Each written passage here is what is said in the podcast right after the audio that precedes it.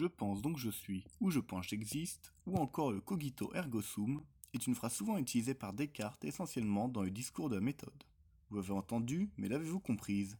Son contexte, son explication et mon développement critique, c'est maintenant dans le deuxième épisode de ma philosophie.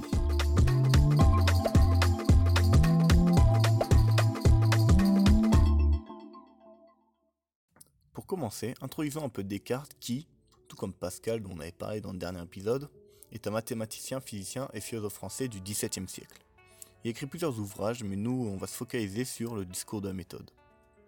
Ce texte philosophique partait du postulat que, je cite, le bon sens est la chose du monde la mieux partagée. Donc Descartes montre dans ce texte une méthode pour éviter l'erreur et il développe la philosophie du doute. Sans rentrer trop dans les détails, cette phrase marquait une rupture avec la philosophie dite scolastique, donc c'est enseigné à l'école et basée sur la Bible, que Descartes trouvait trop spéculative. Dans tout le discours de la méthode, il met en doute tout ce que l'on prend comme vérité.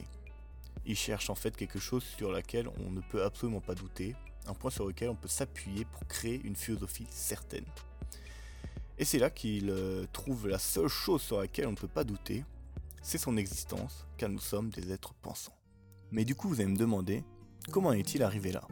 Principalement par théorie du malin génie. Ce malin génie est en fait un être supérieur qui passe son temps à le tromper sur tout.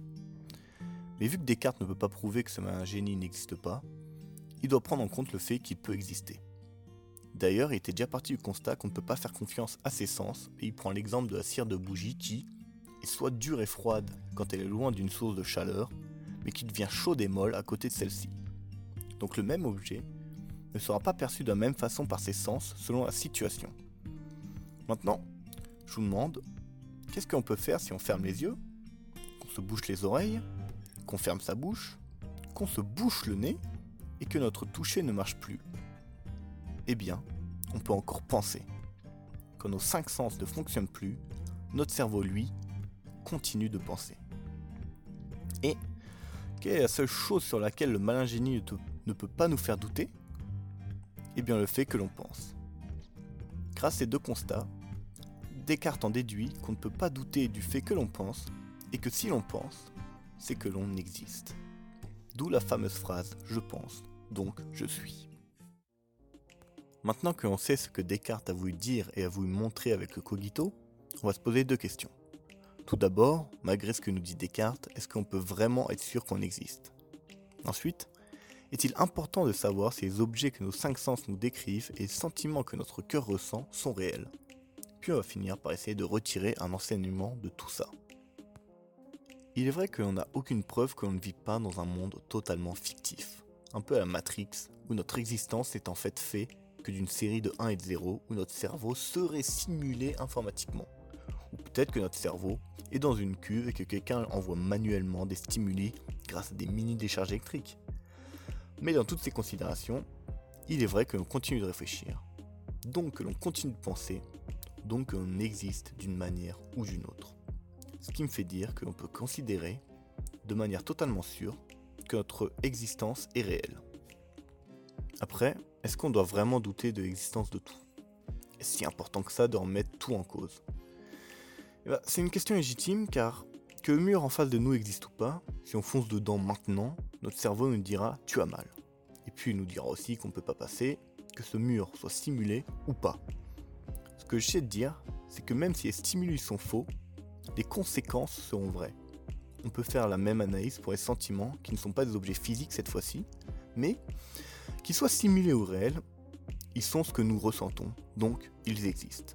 Pour moi, savoir si un objet physique est réel ou pas n'a pas d'importance, car les conséquences seront les mêmes, et aussi, selon moi, on peut être sûr de l'existence de nos sentiments.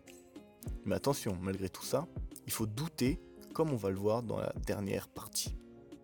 Pour l'instant, on a parlé essentiellement de l'existence des choses, car c'est ce que nous dit la phrase je pense donc je suis. Et ce que Descartes dit et défend surtout dans le discours de la méthode, c'est qu'on prend pour acquis énormément d'idées alors qu'elles ne sont pas vraiment. C'est là le vrai intérêt de la méthode. Partir du postulat que tout est faux pour ensuite reconstruire ce des bases solides. Trop de gens croient détenir la vérité absolue alors qu'il y a toujours une chance que ce soit faux.